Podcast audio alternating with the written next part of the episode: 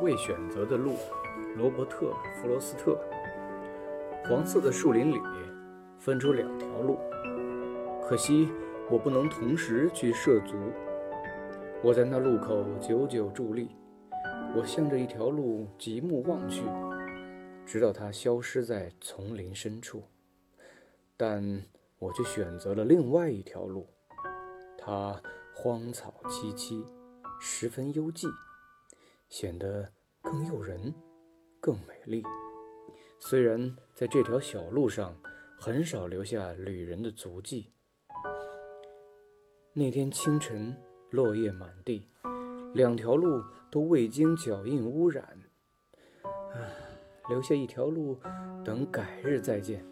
但我知道路径延绵无尽头，恐怕我难以再回返。也许。多少年后，在某个地方，我将轻声叹息，将往事回顾。一片树林里分出两条路，而我选择了人迹更少的一条，从此决定了我一生的道路。